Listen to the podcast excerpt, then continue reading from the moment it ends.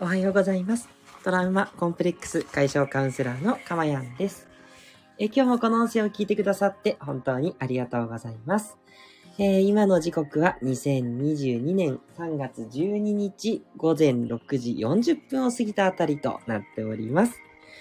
はい。ということで、日曜日の朝、皆さんいかがお過ごしでしょうか？ね。いやー、早くもですね、あと2週間半ぐらいですか？ね。で、3週間か。ね。えー、3月も終わって、というところで、なんか2023年もあっという間に 4分の1がというところですね。なんか早い早いと思いますけど、でもね、なんか思い返してみると、1月からね、いろんなことを私はしてきたなと思っておりましてですね。はい。あの、おかげさまで、あの、カウンセリングの方もね、あの、すごく多くの方に、あの、なんていうのかな、あの、ご参加いただいて、ご参加ってのもあれですけどね、セッションをね、させていただいたりとか、そしてね、発信の方もね、ちょっとずつですけれども、増やしていけてて、うん、なんか充実してきてるなっていう感じがしますね。で、そんな中ね、暖かい時期っていうのも来てますし、そして明日3月13日からはね、マスクも任意でいいよということでね、はい、私は外して、あの、気軽な春をね、楽しもうと思ってます。きちんとね、薬も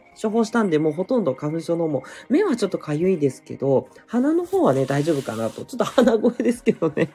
でもね、全然鼻水も出てないし大丈夫ですよ。うん。落ち着いてきてるんで、はい、マスクを外した春っていうのはね、何年ぶりですか？もう2020は多分中つけてたから、4年ぶりですかね。いやー、なんかね、なんか逆に変な感じ。外して歩いていいのかしら？みたいなね。そういうのをね、堪能しようかななんて思っておりますよ。はい。皆さんね、いかがお過ごしでしょうか？はい。そして今日の写真はですね、これ先週なんですけど、えっ、と、あの、フルーツパーラーの方に、えー行ってまいりました。あの、えっ、と、千匹屋ですね。フルーツパーラー。で、あのー銀座に、の近く、日本橋か。日本橋にあるんですけど、そそこでね、美味しいフルーツサンドをいただいてきたんで、ちょっと朝なんでいいかなと思って飯テロで乗せてみました。ね、もうフルーツがジューシーで、そしてクリームの甘みとパンのふわっふわがね、もうたまらない一品でございましたのでね、ぜひぜひ、あの、皆さんもお立ち寄りの際はと いうことでね、はい、あのなんだろう、えー食べていただきたいなと思いますし、はい、あとうちは今日は長女がね、誕生日で、はい、えっ、と、9歳になります。小学校3年生なんでね、なので、ちょっとお祝いをね、しつつっていうことがあってね、ちょっとイベント今日も盛りだくさんで、忙しい日曜日って感じです。あの、正直に言いますね、土日の方が忙しい。平日は仕事をしてればいいので、言い方悪い。そう、仕事って自分のペースじゃないですか。やっぱりなんだかんだ言っても、もうね、10、もうもうすぐ20年ぐらい私の場合働くことになるんで、もうサラリーマンの仕事ももうほぼほぼね、慣れてきてますし、まあ毎日ね、違う仕事してますけどね。それでも慣れてきてますし、そう、カウンセラーの仕事もね、あの自分の方でスケジューリングして入れたりとかしてるんでいいんですけど、家事ね、家事と育児はね、もう、本当に、あれもこれもって差し込みがどんどん来る。やい、トイレだな、やれ、遊んでほしいだのね、やれ、お腹すいただのね。もう、なんだろう。子供のスケジューリングをしたいよね。とか思っちゃいますけど、できるかいっていうことでね。いやー、本当に、えー、家事、育児が一番、えー、メンタルにはきつい。これが一番の、えー、メンタル修行だなと思ってるかまやんでございます。はい。ということでね、えー、ちょっと放送の方告知させて、告知というか説明させてくださいね。えこの放送ではですね、え私の癒しの声を聞いていただく今の幸せと、それから一つメンタルに関する毎日、あ毎日じゃないですよ、ごめんなさい。えっ、と、週何回かですね、アドバイスをすることでですね、そのことをあなたが知って、え気づいて、そして感じて、で、日々ね、私と同じように実践することによってですね、未来永劫の幸せが手に入る、そんな魔法のプログラムをお届けしております。朝はですね、日曜日、火曜日、金曜日の午前6時40分頃からライブ放送。そして夜の、えー眠れる夜の癒し放送は日曜日、火曜日、木曜日の夜10時15分頃からライブ放送となっております。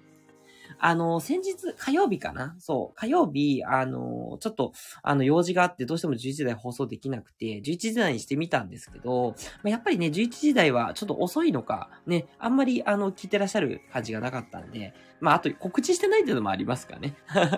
なので、もう一回ちょっとね、10時台にしてみて。うん。ね、なんかちょっとさらにね、深夜っていうのもニーズがあるんじゃないかなって、個人的には思っているんですけどね。うん、どうなんだろう。ちょっとね、難しいですね。なんか1日ぐらいそっか、ちょっと遅い時間にやってみればいいんでしょうね。うん。ちょっと考えますね、そのあたりね。とりあえずは10時15分でまず鳴らしていきます。鳴らしていく言い方はですね。あの、なんだろう。あの、皆さんもペースを掴んだり、私もペース掴んだりってしたいので。あ、もちろんね、あの、ね、寝れないよっていう方とか、あの、より、あの、睡眠をね、強化したいっていう方におすすめな放送なんですけど、ね、そうじゃない方は全然、あの、朝の放送だけでいいと思うんですが、はい、あの、ぜひぜひね、あの、お供にしていただけたらなと思います。まあ、あとね、あの、全部アーカイブに残るんで、あの、夜遅くにしたい人は、その、あ、眠れないなっていう時に、あ、そういえばアーカイブあったなと思って、聞いてないアーカイブを聞いていただくといいかもしれないですね。聞いたアーカイブだと、また、あ、なんかこれ聞いたな、つって、あのー、なんだろう、ちょっと退屈感が出て眠くなるかもしれないですけどね。ね、ということで、アーカイブを使っていただくっていうのもね、いいのかな、なんて思います。それから次回の雑談ライブは、えっと、17日ですね。えっと、今週の金曜日になりますので、で、この日はテーマを決めずに、ただ、ただ、くっちゃべるというね、そういう回になっております。これもこれでまあまあ好評でして、あの皆さんね、リスナーさんとの交流強めっていう形になるんで、ね、まあいつもすべてコメント読んでますけど、まあさらになんていうのかな、こうみんなに問いかけたりとか、なんかそういうことしながら、あの、キャッチボールを楽しむ回になってますんで、ぜひぜひね、そういうのがお好きな方は金曜日お越しいただければと思っております。はい。あ、ここでスコアさんからいただきました。長野からいつも聞いてくださるスコアさんありがとうございます。おはようございますといただきました。ねスコアさんも早起きですよね。そう、一緒にね、家事を頑張るね。えー、え主婦、私は主婦じゃないね。えっ、ー、と、あ、で、スコアさんも主婦じゃない。ごめんなさい。け、兼業主婦同士？頑張っていきましょう。いつもスコアさんありがとうございます。はい。ということでね、今日の内容に入っていきましょうね。はい。今日の内容はこちらです。過去は美化もするし、悪化もする。というね、えー、良くも悪くもみたいなね、そんなテーマでお話ししていければな、なんて思いますよ。はい。ね、皆さんね、どうですか？過去ってどんな感じですか？いやー、いいこといっぱいあったなっていう方もいるでしょうし、もう本当に、こう、良くないとか最悪だったみたいにね、思ってその過去をね、こう、なんつうかな、恨みがましく思ってる方もね、いるかもしれないですね。はい。で、自分の思い込みって強化されるんですよ。そう。ね、だって自分が思ってて感じてっていうのを常に自分の中で思ってるわけだから、やっぱりそれがどんどんどんどんそこにフォーカスして、それが肥大化していっちゃうわけですよね。なので、やっぱ過去ってね、なんていうのかな、強く良くなるもなるし、すごく強く悪くもなるっていうことなんで、これほんと気をつけてくださいっていう今日はメッセージなんですね。で、私の例なんですけど、まあ私、あの、ご存知の方はご存知なんですけど、ずっといじめを受けてまして、もうほんと記憶にあるとかだと幼稚園の年中ぐらいから、で、あの、中学校1、2年ぐらいまでずっといじめがあったんですよ。ね。そう。もうずずっとだし、あと、いじめがないにしても、なんかとにかく女の子から避けられる、もう気持ち悪いとか、なんていうかな、こう近寄んないでほしいみたいな。そういうことを言われてたんですね。そう。で、なんかそれがもう染みついてるから、ずっとこう自分は、なんていうのかな、人にまず受け入れてもらえないっていう、そういう信念を常に持って生きてきたわけなんですね。そう。なんですけど、思い返してみると、あの、小学校の時に仲良く遊んでくれてた子も普通にいたし、まあ、中学もそうだし、幼稚園はね、ちょっとあんま記憶にないんですけど、そう。だからね、そんな別に悲惨な状況ってわけでもなかったんですよ。でも自分の中で自分はやっぱ受け入れてもね、その初対面の人にとにかく、あ、何この人っていう目線でまず見られるので、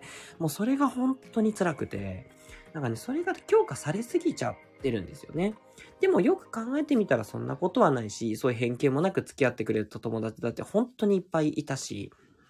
でも嫌な記憶ってすごく自分に傷がつくから、やっぱそこ強く残っちゃうんですよね。うん。なんで、ほんとそこ気をつけていただきたいなって思うし、あとこう、美化するっていうのもあって、すっごいいい人だなと思ってた人がね、まあそうでもなかったりとか。ね。結論を言うと、あの、人にいいも悪いもないんですね。あの、いい面が、その人にとっていい面が見えてるだけで、あの、いろんな面が人はありますから、ね、見せてないだけっていうことなんで、いや、いいんですよ。それがいいとか悪いとかではもちろんなくって、そう、あの、なんて言ったらいいのかな。まあ、とにかくいいも悪いもないということなんですね。うん。だからそこの面をきちんと把握した上で、あ、自分にはすごくいい面をたくさん見せてくれる人だなっていうことならいいんですけど、そうじゃない認識をしてた時に、なんかあ、久しぶり、久しぶりに会ってみたら、あれこの人こんなだったっけなみたいな。そう。そういうね、落ち込みとかがっかり感が出ちゃうんですね。これが非常によろしくないなと。まあ、もうそれもいい悪いはないんですけども、まあ、とはいえね、やっぱりこう、せっかく会ってるのにこう、失礼っていうのはあるじゃないですか。そう。